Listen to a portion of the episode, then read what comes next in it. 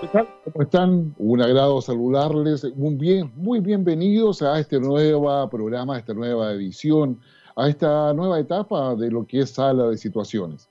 Un espacio donde queremos ahondar en varias cuestiones que nos parecen de relevancia en un mundo que evidentemente se está preparando para el cambio, se está preparando para la pospandemia, pero en verdad se está preparando para poder gestionar la evolución, no solamente de la sociedad, sino que también del trabajo empresarial, de lo que es innovación y de muchas cosas que hoy día parecieran ser eh, ya de alguna forma eh, parte de nuestra vida.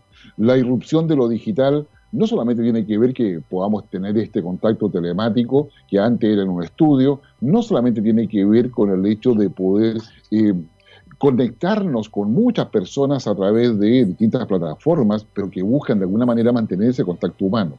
Pero también significa, de alguna manera también, generar esa creatividad que nos permita ver qué qué cosas decimos, cómo las decimos y, cómo reinventamos nuestras redes. Redes que antes estaban alrededor de un café, redes que a lo mejor posteriormente van a seguir estando en un café, pero con un gran insumo de parte de lo que es estas plataformas eh, tecnológicas. Y eso debemos decirlo realmente, es, es muy, muy importante entender que este nuevo mundo de la virtualidad, de lo digital, tiene que ver con las relaciones humanas, tiene que ver con la política, tiene que ver con la economía, sin lugar a dudas, tiene, tiene que ver con muchas otras cosas. En esta oportunidad Sala Situaciones cuenta con eh, un auspicio que no es menor como es eh, es decir, know, have, es decir, una, eh, un centro de conocimiento, en el fondo lo podríamos traducir de esa manera, un núcleo donde se quiere irradiar los elementos que puedan transformar la ciencia chilena en productos y servicios. Es, una innovación que tiene un impacto real en toda la sociedad y, también, y por supuesto también en el mercado. Para ello se requieren que muchos actores colaboren. Y si hay un verbo que va a estar permanentemente acompañándonos, es colaborar es imposible poder enfrentar la economía que se nos viene post-pandemia sin criterios éticos de colaboración, sin la importancia o relevancia que tiene la idea de poder cooperar en torno a ideas novedosas que permitan solucionar los problemas que hoy día tenemos. Y eso, eso requiere que entendamos de que hay todo un ecosistema en todo esto, hay toda una, eh, una presencia de una diversidad de actores nacionales e internacionales donde efectivamente cada uno aporta no solamente su voluntad, sino que también las capacidades que ha ido desarrollando. Esto significa que debemos estar preparados para nuevos fondos de inversión, debemos estar preparados para identificar emprendedores y también incorporar al Estado. A ver, les cuento así brevemente. Gran parte de lo que es innovación se relaciona directamente con la transformación de la matriz productiva de un país. La matriz productiva de un país, para que tenga sentido y tenga un horizonte de tiempo en el cual dé resultados que impacten positivamente en la sociedad, significa tener acceso no solamente a la maquinaria, que probablemente la podemos encontrar en muchos países desarrollados, sino que también necesitamos entrar a cosas que son bastante concretas en términos de cómo accedemos a las patentes, cómo accedemos, accedemos a los permisos que en términos de, eh, jurídicos y en términos del sistema internacional se requieren para que yo pueda agregarle valor a cualquier cosa que yo esté produciendo. La, la, industria, para que agregue valor, por ejemplo, al cobre, necesita un, una patente, si es que no lo ha inventado, y en el caso de Chile o países de América Latina, es evidente de que todo eso no lo inventamos nosotros, sino que usamos lo que otros inventaron. Para poder usar eso se requiere entonces una patente. ¿Quiénes son los que hacen este puente entre quien tiene el conocimiento para poder agregar valor a un proceso industrial? ¿Y quiénes son los que lo, fabrican, que se podríamos en nosotros, por ejemplo, que tiene que ver con, la, con el cambio de matriz productiva? Están una serie de entidades y donde destacan quienes hoy día nos acompañan como es eh, know-how. En esa, esta perspectiva se, requiere también entender algunas cosas. ¿Cómo se produce ese, ese cambio de transformación de una matriz productiva? Significa entender primero dónde están los mercados futuros que pueden tomar algún tipo de elemento de bien que sea fabricado en Chile y que se pueda exportar. ¿De dónde sacamos la coalición o alianzas entre las pymes que permitan la fabricación de las determinadas piezas que se requieren para ese bien final y cómo logramos colocarlas en el mercado, cumpliendo con toda la legislación vigente y con todo lo que significa en la práctica también esta idea de que la, la colaboración, más lo que son las ideas, más lo que es la patente y más lo que es la inversión y la asociatividad público-privada, va a plantear en términos concretos una nueva línea de trabajo. Ahora bien, si uno va a mirar lo que ha sido los procesos de transformación industrial en los que hoy día llamamos países desarrollados, nos vamos a dar cuenta de algunas cosas que son interesantes. La primera de ellas, por ejemplo, es que no es posible normalmente incentivar o acelerar los procesos de cambio de matriz productiva si no, si no participan varios actores, que ya lo hemos dicho. Pero particularmente todo ello está muy radicado, si uno va a la historia de Alemania, de Francia, de Inglaterra, de Estados Unidos, en el desarrollo asociado al mundo de la defensa, al mundo espacial, que es el que en definitiva te permite digamos, acceder a nuevas tecnologías. Empecemos, por ejemplo, ¿ah? en cosas tan simples como es la comunicación. Ustedes sabían, por ejemplo, que el Wi-Fi es un, es un invento que se hace en Australia y en virtud de que por temas climáticos, dos unidades asociadas a investigación y que requerían hacer un monitoreo en tiempo real de determinados procesos no podían comunicarse, ¿qué es lo que sucedió? Se produce la necesidad de poder generar eh, un vínculo comunicacional inalámbrico y ese vínculo comunicacional inalámbrico entre dos instalaciones, en definitiva, pasa a llamarse Wi-Fi. Es decir, un tema que permite esa comunicación, pero que es la respuesta de un proceso de innovación, de con conocimiento científico, para poder dar respuesta a una necesidad concreta. Es ahí quizás donde está el elemento más esencial de lo que se llama innovación. Es decir, cómo yo reúno las capacidades que un país tiene, que están ubicadas en las universidades, que están ubicadas en, en una parte de la industria que hace investigación, que está ubicada en empresas que se dedican a hacer de puente entre quienes han inventado algo y quienes lo necesitan, y que en definitiva van a dar respuesta a problemas reales.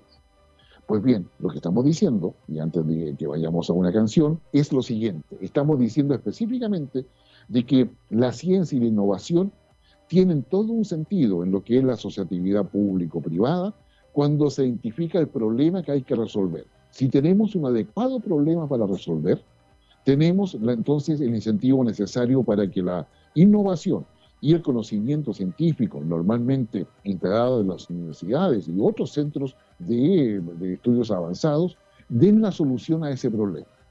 La pregunta entonces es, ¿cuáles son los problemas que Chile debe enfrentar para poder exigir una innovación donde participen distintos actores y donde parte importante de los elementos asociados a innovación tiene que ver con la defensa. Esto, esto último, se lo vamos a contar al regreso de esta estupenda canción de los Rolling Stones, un clásico de clásicos, sin lugar a dudas, es Start Me Up. Stone, los Rolling Stones definitivamente son clásicos de clásicos, una estupenda y maravillosa canción. Eh, dentro de lo que es TSX Radio, estamos en sala de situaciones en el inicio de una nueva etapa de un programa que intenta poder entregarle a ustedes no solamente una panorámica de lo que sucede, sino que enfocándonos directamente a lo que podríamos llamar relaciones internacionales e innovación. Antes de irnos a la canción de Rolling Stone, conversábamos acerca de lo que la relevancia que tiene el ámbito de la defensa en lo que es el desarrollo de innovación en los países y particularmente su impacto positivo en los procesos productivos. Usted sabe, por ejemplo, de dónde viene eh, la sopa para uno ¿ah? o lo que son eh, la sopa en sobre que usted las toma, le echa agua tibia, fría o caliente ¿ah? y en cinco minutos tiene una sopa. Pues bien, todas esas cosas vienen ¿ah? del aporte del ámbito militar. O lo que son eh, los tarros, que fue lo primero en realidad que aparece, los, tarros en conserva. Cuando eh, tiene que ver con todo el desarrollo de los conflictos militares y particularmente de la guerra, donde como tú lograbas tener eh, desplegados en, el campo a muchos soldados que necesitaban alimentarse, necesitaban de algún hidratarse, necesitaban hacer muchas cosas. Bueno, De ahí viene toda una necesidad en términos de poder tener alimentos deshidratados, el poder tener alimentos que pudiese llevar como en conserva, en tarros, eh, eh, poder llevar lo necesario para que ese soldado, para que toda esa compañía o ese despliegue militar que se hacía estuviese bien alimentado. Ya quedaban atrás lo que pasaba en el siglo XIX, siglo XVII y anteriores, donde todos se reunían en campamentos y había que llevar yo, todo lo que es la carne, las aves, etcétera, permitían hacer la comida. Ahora lo que se trataba era que cada soldado pudiese ser autónomo y tuviese raciones de comida para varios días, pero que no significaran un peso adicional dentro de lo que es su mochila o dentro del equipo militar que llevaba. Y en esa perspectiva, lo que tenemos en términos concretos es un buen avance en términos de lo que es la respuesta que la investigación digamos, aplicada específicamente, lo que es la ciencia específicamente, lleva, ¿no es cierto?, y conlleva a lo que es la, eh, eh, el accionar, en este caso militar. Entonces ahí tenemos a todo lo que son alimentos particularmente, que están en la industria alimentaria, que se deshidratan, luego usted le echa agua, en fin, los bolé y los puede consumir, tienen que ver con un desarrollo tecnológico asociado a innovación en su minuto. Sí, y si usted, lo está pensando, en la otra área, por ejemplo, probablemente usted en su casa mantiene un horno de microondas. ¿Y ese horno de microondas, ¿de dónde viene esa tecnología? Viene de la necesidad de poder entregarles a los astronautas, cuando estaban en sus naves espaciales, lugares donde pudiesen calentar las cosas sin tener el peligro de un incendio, porque no se podía llevar una cocina a gas, por ejemplo, donde no había una suficiente capacidad para poder eh, calentar los productos. O lo propio va a pasar posteriormente también con, eh, con todo lo que es el, hervidor, con todo lo que son una serie de elementos que hoy día ocupamos usualmente en la cocina y que en esa perspectiva lo vamos, a, lo vamos haciendo parte de nuestra vida, parte de nuestra cotidianidad. Entonces tenemos ahí una serie de elementos donde efectivamente junto con el horno microondas que mencionábamos, junto con, las, eh, con todos los, eh, los productos deshidratados, las sopas instantáneas y también el Wi-Fi, hay un desarrollo que tiene que ver con la capacidad que cada país va desarrollando para poder dar solución a problemas concretos. Por ejemplo, qué sé en el tema de las telas, si a usted le gusta la moda, ¿ah? todo lo que son los trajes térmicos, lo que hoy día se llama outdoor, toda esa ropa que usted aparece hoy muy delgada, pero que sin embargo te protege del frío, de tal forma de que ya no requieres tener, qué sé yo, tres parcas encima para no pasar frío, te basta una sola. Bueno, eso eh, tiene que ver con todo lo que son las expediciones hacia el Everest, tiene que ver con la necesidad de estar en la Antártica, en el Ártico, y donde se van generando, digamos, eh, aleaciones o combinaciones entre metales, entre sustancias y una diversidad de productos para poder generar una ropa más liviana. Ahí, por ejemplo, hoy día tenemos algo importantes. El cobre, asociado en su combinación con las telas, tiene calcetines de cobre, tiene telas de cobre que generan mucho, que guardan mucho mejor el calor y generan en consecuencia una mejor capacidad para poder eh, desarrollar la actividad de que lo que sea. Y eso hoy día es parte de lo que se llama innovación. Conocer bien que la innovación siempre está asociada a la solución de problemas es un elemento, yo diría, digamos, esencial. En consecuencia, tenemos ya en la práctica, yo diría, varias cosas que, podemos decir respecto, a ello.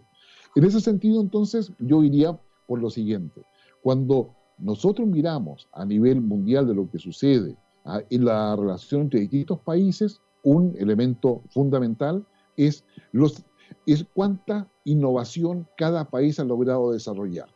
Usted ha escuchado, por ejemplo, a ver, le cuento, uno de los temas que sucede después de la Segunda Guerra Mundial y después de haber, de, haber visto lo que significó la destrucción tanto de Londres como Berlín, ah, entre varias otras ciudades que quedaron destrozadas por los bombardeos de las dos eh, coaliciones en, guerra, eh, empezó en el ámbito militar a poder desarrollarse todo lo que son armamentos que fuesen capaces de neutralizar al enemigo, pero no destruir los edificios.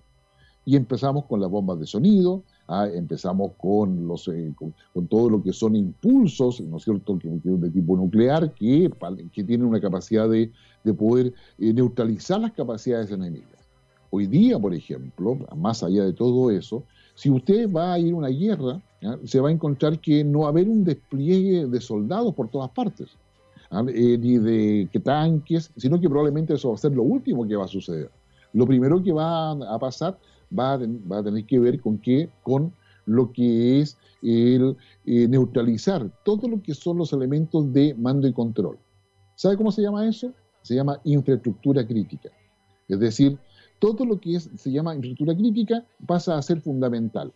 Y eso significa que si yo puedo, con un impulso electromagnético, cortar la luz de todo un país, claramente tengo gran ventaja, porque si no hay luz, usted se habrá dado cuenta, igual que yo, hay una cantidad de cosas que no podemos hacer ni usar, porque gran parte de las cosas son eléctricas.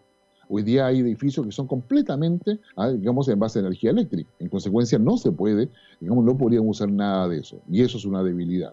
A su vez, también no podríamos comunicarnos. El celular, que es parte de nuestra vida hoy día, no nos serviría de nada porque todo estaría bajo un impulso electromagnético que impediría su uso a todo evento.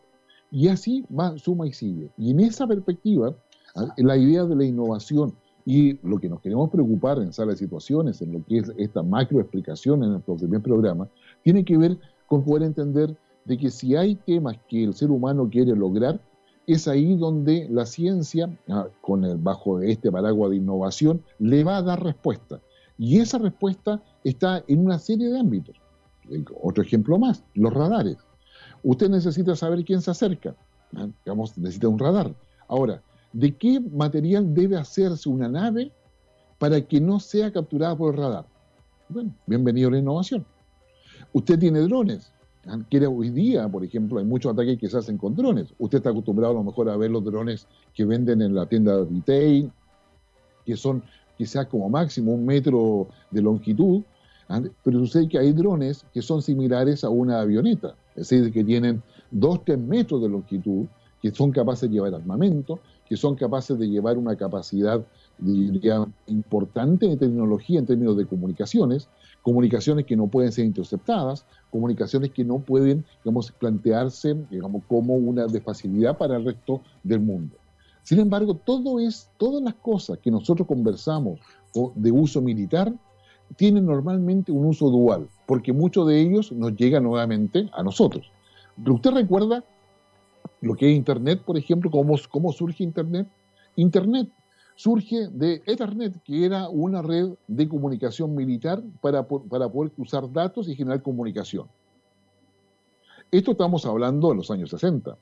En los años 60, esta red empezó a funcionar y se empezó a ver su utilidad. Y de ahí surge el Internet público. Y ese Internet que hoy día usted y yo compartimos, usted y yo como cooperamos para todo eso, para que digamos, efectivamente digamos, podamos tener acceso a estas comunicaciones que hoy día de alguna manera nos unen eh, y nos generan también una, una posibilidad de conectarnos. Entonces, Internet, digamos, lo tenemos en el mundo civil porque fue un desarrollo que empezó en el mundo militar.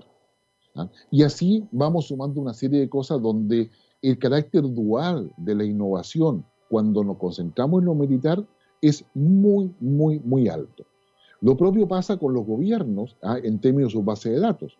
Si ustedes, por ejemplo, van al Congreso en Estados Unidos, ¿ah? o van al Israel, ¿ah? o van a alguno de europeo, se van a dar cuenta de que tiene una base de datos de tal magnitud, con un software especializado, digamos, de tal eficiencia, de que permite efectivamente poder lograr ubicar cualquier texto que se haya publicado e incluso con niveles de seguridad. Es lo mismo que usted hace, por ejemplo, en Google. ¿ah? O sea, usted se sorprenderá, o sea, decir, ¿ah? cuando hablamos de Google y que usted dice, como coloca innovación, ¿ah? Google le va a decir que en 0,21 segundos logró, digamos, 3.400 millones de aciertos. 0,21 segundos. 3.000 y tantos millones de aciertos. Eso, eso es lo que hoy día se denomina Big Data. Y esa Big Data, digamos, está en la nube, está en en, dimensiones donde se conectan toda la información y, sus servidores están repartidos por todo el mundo para dar seguridad. Ah, están duplicados de tal forma de que la conexión no se corte. Por, esa, por esta razón, la idea de poder ir generando o ir mirando de que la innovación significa solucionar problemas, que esa solución de problemas significa sociedad público-privada y que eso está asociado a tecnología, pasa a ser un elemento esencial. Es lo que los especialistas llaman un ecosistema. Un ecosistema de innovación donde aparece el que necesita o, un producto o una solución a un problema y están todos los otros que son capaces de poder darle justamente esa solución. Usted probablemente sepa de que para poder armar o fabricar un computador, las piezas de computador son, eh, son fabricadas en más de 50 pymes. La cuarta revolución industrial se basa en las pymes y cada pyme entrega una, una parte del producto final. Y eso hace que la cuarta revolución industrial sea muy potente porque su impacto laboral, su impacto en el trabajo, créanme que es bastante, bastante alto. En ese sentido, entonces, lo que vamos, lo que vamos construyendo es eh, exactamente una, eh, un concepto de alianzas colaborativas entre una cantidad de actores que van desde la inversión hasta la solución de un problema. Entre medio, lo que se necesita ¿ah? es poder entender de que la fabricación de cada parte, y si un país como Chile quiere sumarse a eso, lo que tiene que hacer específicamente es tener patentes. Y una empresa que se dedica a poder generar ese vínculo en términos de transformar la ciencia chilena en productos, servicios y, generar justamente el valor agregado que se requiere, es know-how. Entonces, en esa perspectiva, vamos avanzando en torno a lo que significa esta construcción de una nueva plataforma de relacionamiento pero una plataforma que en definitiva va orientada a lo que, a lo que es, yo diría, la cuarta revolución industrial, la pospandemia y lo que es entender el mundo digital, que no solamente nos va a afectar a nosotros como ciudadanos, sino que le va a afectar a todo el mundo. Antes de ir a la próxima canción, porque vamos a cambiar de tema un poco, le quiero decir que si usted quiere ser innovador, primero ubique un problema que hay que solucionar, qué tecnología se requiere, dónde está esa tecnología, qué aporte puede hacer usted y de qué manera puede conseguir las inversiones.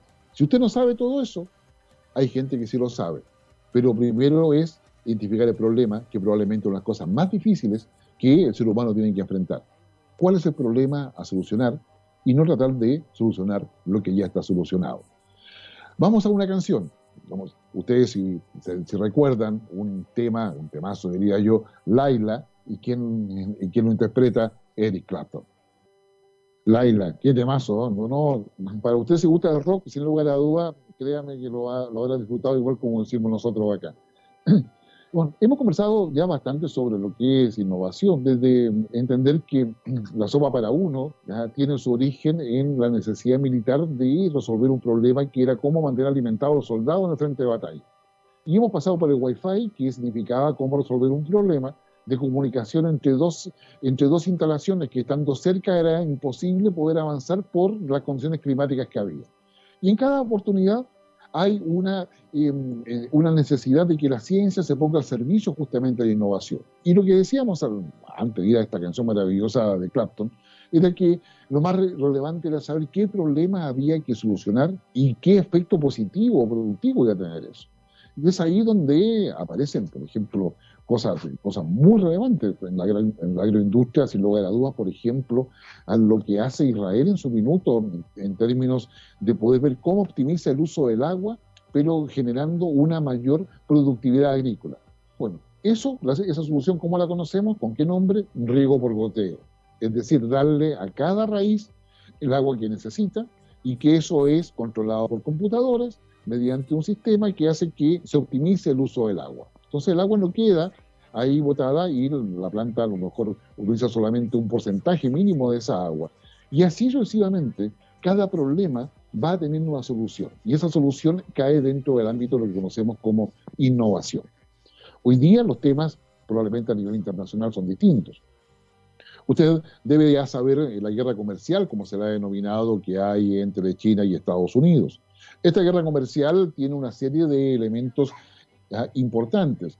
En términos políticos o geoestratégicos, si ustedes gustan, el gran problema para que Estados Unidos y China lleguen a un acuerdo tiene que ver con el hecho de que Estados Unidos le exige a China que todo lo que está en el acuerdo comercial entre ambos países, que hoy día está stand-by, debe ser incorporado a la legislación china. Es decir, Estados Unidos exige de que estos acuerdos ¿ah? lo que se va a llegar a acuerdo en términos de, digamos, alianzas o acuerdos comerciales, deben estar también refrendados por la propia legislación china, ojalá en el, sistema constitucional. China dice que eso no corresponde porque China honra sus palabras. Lo que pasa es que Estados Unidos, yo diría no solamente Estados Unidos, tiene desconfianza respecto a que China pueda cumplir lo que está firmando. ¿De dónde vienen las desconfianzas? En que gran parte del desarrollo eh, industrial chino tiene que ver con que, porque se ha apropiado indebidamente de tecnologías para poder copiarlas, digamos, ha, efectuado robos de tecnologías que finalmente la producen en China, ha comprado, porque se le ha vendido a algunas empresas multinacionales, el know-how, es decir, las, las, fórmulas para poder avanzar en desarrollar determinado, tipo de, maquinaria, industrias o tecnologías en general. Y eso efectivamente es lo que Estados Unidos dice, no confiamos en China, por lo tanto si China no coloca esto en su propia legislación, no vamos a poder firmar. Pero eso es solamente la punta del iceberg, eso es el problema político. El problema que hay detrás de eso tiene que ver con las, con las patentes que se han desarrollado en los últimos 30 años y particularmente las que se están estudiando hoy día y se van a implementar en los próximos 20 eh, o 30 años más. ¿De qué tecnología estamos hablando? Estamos hablando de lo que es nanotecnología, estamos hablando de inteligencia artificial, estamos hablando de robótica, ah, estamos hablando de todo lo que es el manejo de Internet y toda la capacidad de, eh, y la velocidad asociada a la, eh, eh, al viaje de los datos, a la forma en que se comparten los datos. Por ejemplo, digamos, y en esto tiene que ver, por ejemplo, el 5G. Si usted tiene 4G ¿ah? y usted quiere bajar un, un, video HD que dura media hora y está en HD, por lo tanto es pesado, probablemente con 4G usted se esté demorando entre 3 o 5 minutos. más o menos en bajarlo a su, a su dispositivo, pensando que tiene buena señal, buena, buena, buena velocidad de bajada, etcétera. Con todas las señales, con 4G logra eso. Si usted tuviese 5G en su dispositivo, este video HD de media hora, ¿saben cuánto rato lo estaría bajando? En 0,2 segundos. Es decir, o sea, en menos de un segundo estaría en su teléfono. O sea, el 5G representa un salto cuántico entre lo que es ¿ah? la actividad que está haciendo hoy día un 4G con respecto a 5G. Ahora bien, usted dirá, si a usted le gusta jugar, ah, qué maravilla, o sea, me sirve para los juegos, me sirve para hacer todo más interactivo y probablemente estar muy feliz con eso. Pero sucede que todo eso requiere y necesita en la industria también un soporte respecto a cómo se manejan los datos, qué datos se requiere manejar y tiene un impacto directo en la toma de decisiones. Si usted tiene más velocidad en el intercambio de datos, va a tener más información en tiempo real y muchas decisiones van, a tener que ser en tiempo real, sin tiempo y sin, y sin espacio ni tiempo, para poder generar una mejor reflexión o una mejor evaluación respecto a la calidad de los datos que recibe. Entonces, los datos que están en la red es necesario que estén validados.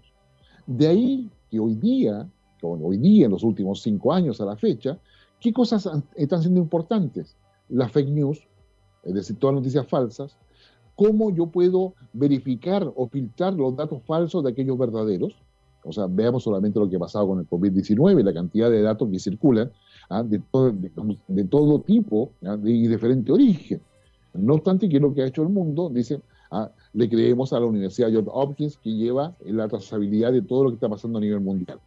Y John, John Hopkins ha tenido que enfrascarse en un tema de cómo valía los datos y de qué manera, digamos, le da credibilidad a todo ello. Y eso claramente pasa a ser uno de los temas, yo diría, relevantes. Bueno, pero volvamos a lo que estábamos. Estamos en la guerra comercial entre China y Estados Unidos. Por lo tanto, digamos, dentro de lo que es eh, todo, la, eh, todo lo que es las nuevas tecnologías, por ejemplo, ¿ah? en que a usted, digamos, tiene una apendicitis y ahora lo va a operar un robot, que a lo mejor va a ser necesario que no salga de su casa. Hoy día hay tecnología, por ejemplo, para el COVID-19, donde usted le pasa un pequeño maletín, ¿ah? esto ya pasa en algunos países europeos, un pequeño maletín y usted se hace todos los exámenes y se ve la glicemia, se ve la presión, se ve todas las cosas y lo manda vía internet a, vamos a un centro médico donde un médico ve que esté bien y le da autorización a salir. Es decir, el PCR, por ejemplo, se podría hacer desde la casa cada vez que usted va a salir ¿ah? y cada vez que llega para poder saber si está eh, contagiado o no. Todo eso es tecnología, tecnología que está en chico, ya no es necesario andar con un, con un gran armatoste al lado. Eh, sino que son pequeñas, pequeñas maletas que llevan todo lo necesario para eso y que se basan y se fundamentan en la velocidad con la cual se transmiten los datos y hay un humano, que en este caso un médico, que hace la evaluación respectiva. Entonces, hay un, desarrollo que tiene que ver con eso. Ahora bien, la patente de ese maletín, ¿quién, quién lo fabricó? ¿Quién lo hizo? Todavía nos olvida muchos que muchos exámenes PCR vendidos por una empresa china eh, a España finalmente tenían digamos, una efectividad de un 30%. O sea, de cada 100 PCR que hacían, había certeza de que el resultado era válido para el 30% de esas 100. Entonces, ¿cómo vamos a generar todo eso? Hoy día, digamos, efectivamente, esta guerra comercial entre China y Estados Unidos tiene que ver con esa credibilidad. Y esta guerra comercial impacta a todos. ¿Por qué? Porque sucede que China, al fabricar un determinado dispositivo, llámese un celular, por ejemplo, para hacerlo mucho más genérico, las piezas de celular son fabricadas en varios países. Y de ahí viene el tipo de relación económica y de dependencia que China mantiene con Vietnam, que mantiene con Indonesia, que mantiene incluso con Corea del Sur, con Japón ¿ah? y con varios otros países de Asia. Es decir, lo que hace China es fabricar el, celular finalmente, cualquiera sea la marca. ¿ah? Pero va, digamos, es la pieza que compone, ese, celular son fabricadas por distintas pymes en diferentes países. La idea original es que ninguna fabricación dependa de un solo proveedor. La idea siguiente es que mediante esas ideas lo que se tiene es específicamente un, anillo de colaboración que genera dependencia política, ¿ah? como lo que ha pasado hoy día. Es decir, China hoy día puede decirle a países que lo critican que no le compra más o que, o que disminuye el nivel de exportación que tiene desde ese país o de importación que tiene desde ese país. Y eso implica un impacto económico y también, o por supuesto, un impacto político. Entonces, la solución de la guerra comercial entre China y Estados Unidos es un poco más compleja de lo que uno pudiese pensar en términos de cómo se va a articular si Trump sigue en el poder ¿ah? y qué es lo que pasa con Xi Jinping. Ahora, otro elemento adicional. Es cierto, China es un régimen comunista, marxista, como ellos mismos lo han definido en más de alguna oportunidad, hasta el día de hoy. Eh, mantiene el Estado mantiene un control completo sobre toda la sociedad. Eso también es correcto. Pero sin embargo, convive, comparte y participa en un régimen capitalista de corte neoliberal que es el proceso de globalización en el cual todos estamos incluidos. Ahora, este país, donde hay un régimen totalitario al final del día, eh, tiene sin embargo también una oposición al interior. Y esa oposición no está solamente en Hong Kong, donde se han concentrado las últimas sanciones que Estados Unidos le ha instalado a China y con lo cual a China le genera un golpe no menor porque Hong Kong es su plataforma de operaciones comerciales financieras para el resto del mundo, dado que Hong Kong tiene un estatus especial y es reconocido por todo el mundo como, un, como parte del sistema mundial. Y en consecuencia, las sanciones con Hong Kong disminuyen esa capacidad financiera china de poder expandirse al resto del mundo. Pero a su vez también dentro de China hay grupos opositores. El Partido Comunista Chino, que tiene alrededor de 80 millones de militantes, ¿ah? eh, no tiene el control de los 1.400 millones que son los chinos. Y hay muchos grupos chinos que de alguna forma están ya eh, cuestionando al régimen y eso ha motivado que el régimen de Xi Jinping esté en un proceso de reformas que deberían terminar el año 2022. Eh, uno de los temas que coopera mucho a eso, y acá les doy un dato que, que es muy relevante, tiene que ver con que hay una directa correlación entre el aumento digamos, que de la actividad económica productiva de un país que genera crecimiento económico y la migración campo-ciudad. Es decir, a mayor crecimiento económico, mayor migración desde el campo a la ciudad existe. Hasta hace unos 10 años atrás eran aproximadamente un poco más de 400 millones de chinos que estaban en la costa de China. Hace 5 años atrás ah, eso ya había subido a 600. Hoy día se estima que son 800 y se piensa que en el futuro, inmediato, los próximos cinco años, van a haber cerca cerca de mil millones de chinos viviendo en la, cerca de la costa o en la principal ruta industrial de ese país. Y esto también significa para China que empieza a construir mayores buques, no solamente de carga, sino también de guerra. Posee una flota más amplia que la de Estados Unidos. Posee una aviónica también bastante grande. Ah, eh, posee una capacidad nuclear no declarada que no resulta ser menor. Tiene una, una actividad espacial con incluso con, eh, con estaciones espaciales de investigación también no menor.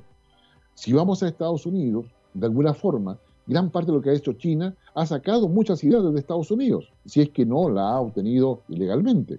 Pero eso ha significado de que este proceso del acuerdo comercial no solamente lleva cuánto exporto, cuánto importo, o qué exporto, qué importo. Tiene que ver con la tecnología que está detrás de, detrás de todo esto. En consecuencia, la guerra comercial tiene una serie de aristas que es importante poder entenderlas y que para países, como, Chile nos lleva a la pregunta, es decir, si hacemos innovación, ¿lo vamos a hacer usando tecnología china o lo vamos a hacer utilizando tecnología estadounidense o europea? Esos elementos pasan a ser hoy día esenciales para poder entender cómo vamos a estar avanzando como en todo esto. Esta guerra comercial ah, eh, tiene para rato, porque va a depender mucho de qué cosa pase en Estados Unidos con la elección de Donald Trump. Vamos a ir a una, digamos, a una canción y vamos a un poco hablar de que, bueno, cómo se podría resolver esta guerra comercial entre China y Estados Unidos y qué impacto tendría justamente en los países de América Latina. Los quiero invitar a un conjunto que dígame que me trae muchos recuerdos de Who, la canción Baba O'Reilly. Salen situaciones en el inicio de una nueva etapa digamos, para poder mirar lo que sucede en el mundo desde el punto de vista geoestratégico, geoeconómico, pero también tomar el pulso a lo que es la innovación y lo que es el imperativo que tienen muchos países como Chile de poder hacer un cambio en su matriz productiva y poder empezar a mirar el mundo eh, de, forma distinta, partiendo por lo digital, pero también partiendo por las nuevas problemáticas que se van a producir. Eh, ustedes solamente piensen lo que significa que se pueda exportar, tanto con 5G, que sería una condición, eh, yo quiero exportar, eh, por ejemplo, ceniceros y ya no los fabrico acá. Mando, vamos, los mando a imprimir en 3D a donde yo los vendo. Y ya no ocupo, qué sé yo, contenedores, ocupo mucho menos contenedores, mucho menos buques, etc. Eh, la, la, impresión en tres dimensiones, la impresión 3D, es ya una realidad. Pero con todo esto que estamos viviendo hoy día, pasa a ser en, la, lo que es cadena de evolutiva de los, de los cambios sociales, políticos y económicos, un elemento no menor. Pero bueno, nosotros estamos conversando acerca de lo que es la guerra comercial entre China y Estados Unidos.